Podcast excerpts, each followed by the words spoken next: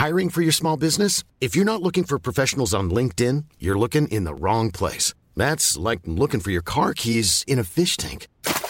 LinkedIn helps you hire professionals you can't find anywhere else, even those who aren't actively searching for a new job but might be open to the perfect role. In a given month, over 70% of LinkedIn users don't even visit other leading job sites. So start looking in the right place. With LinkedIn, you can hire professionals like a professional. Post your free job on linkedin.com slash people today. Boulevard des Arts, c'est le podcast culturel du Dauphiné libéré. Cinéma, musique, théâtre et danse, dans les allées d'un musée, au pied d'une fresque ou dans les pages d'un livre, voici leur parcours, leur actu, leur regard sur le monde ou leur héritage.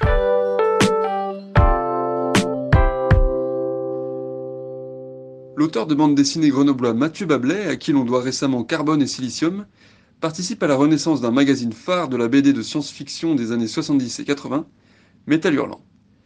Il nous explique à quoi ressemblera cette version actualisée et quelle influence Métal Hurlant garde sur la science-fiction aujourd'hui. Un reportage de Grégoire Nartz.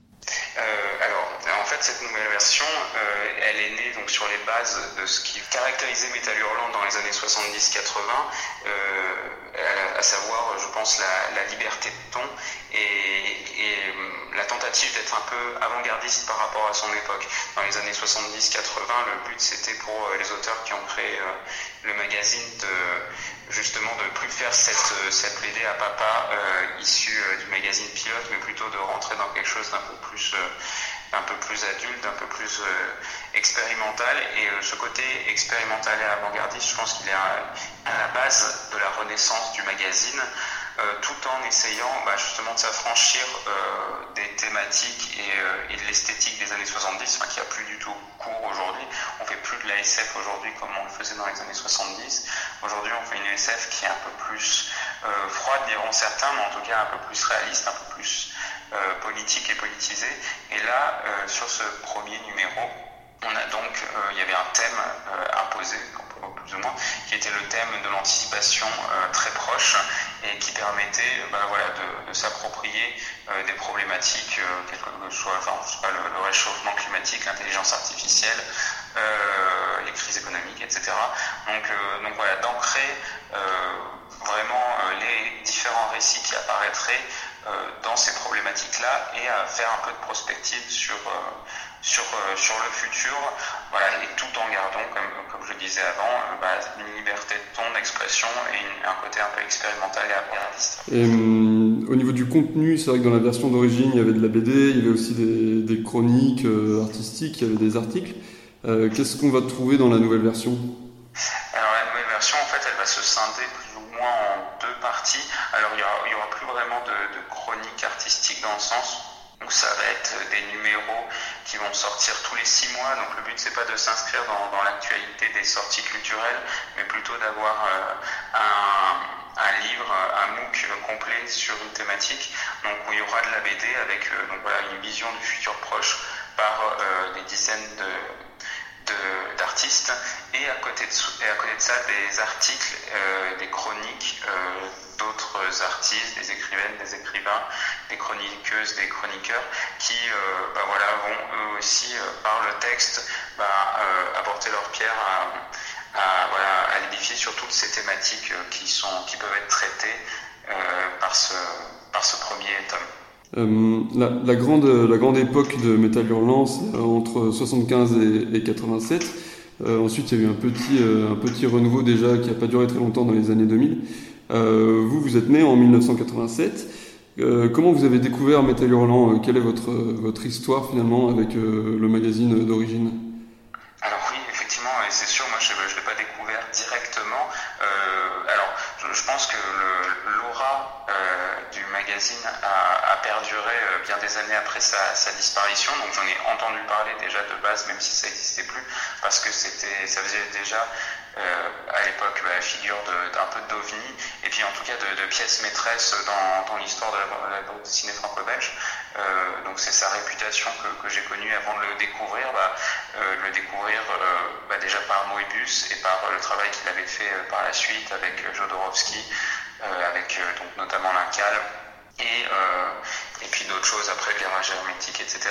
Et donc c'est là où j'ai découvert un peu ces récits courts, découvert le travail de Drouillet, et, et donc voilà, par le biais bah, de magazines qui circulaient, ou dans ma famille, ou dans, ou dans des connaissances, et qui, et voilà, qui m'ont permis de, de, découvrir un peu, alors de manière très parcellaire, parce que je, je, finalement je n'ai pas lu beaucoup de, de, magazines, mais de découvrir un peu ce qui faisait, ce qui faisait le, le sel du magazine à son époque.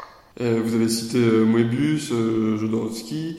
Il y a beaucoup de, grands auteurs de BD qui sont passés par Métal Hurlant, Drouillet, Kibila, Hugo Pratt. quel est l'héritage de, ces auteurs encore aujourd'hui et de Métal Hurlant en, général sur la, SF française? Qu'est-ce qu'ils ont laissé aujourd'hui? Qui est assez massif parce que je pense qu'au-delà même de la SF, euh, ils ont été vraiment précurseurs dans le fait, comme je disais, de, passer du côté euh, adolescent, préadolescent de la bande dessinée, ça, symbolisé un peu par, euh, par le magazine Pilote dans les années 60, à une bande dessinée plus irrévérencieuse, plus adulte dans les années 70-80. Donc déjà cet héritage voilà, de passer du, du, du, côté adolescent à adulte de la, bande dessinée, bah, on le retrouve aujourd'hui et je pense que la bande dessinée n'aurait pas eu euh, cette, euh, la maturité qu'elle a aujourd'hui si le, le Metal Hurlant n'avait pas existé. Et au-delà de ça, euh, dans la SF, je pense qu'il y a une SF française qui, qui est très caractéristique, alors qui vient de, de Metal Hurlant, mais on pourrait aussi citer Christin et Mézières pour, pour Valérian, mais voilà, qui, en, qui il y a des spécificités à la, SF française qu'on retrouve, je pense, aujourd'hui.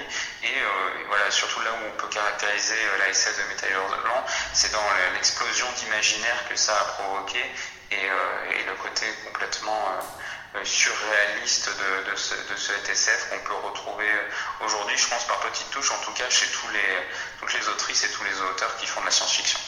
D'accord.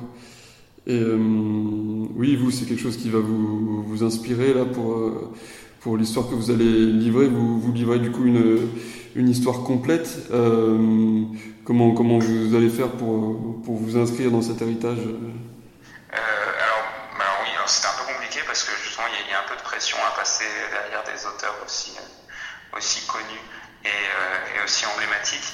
Et euh, donc le but c'était euh, bah, de, s'en détacher bien entendu, mais euh, d'essayer de s'y raccrocher au niveau du côté expérimental de, la narration.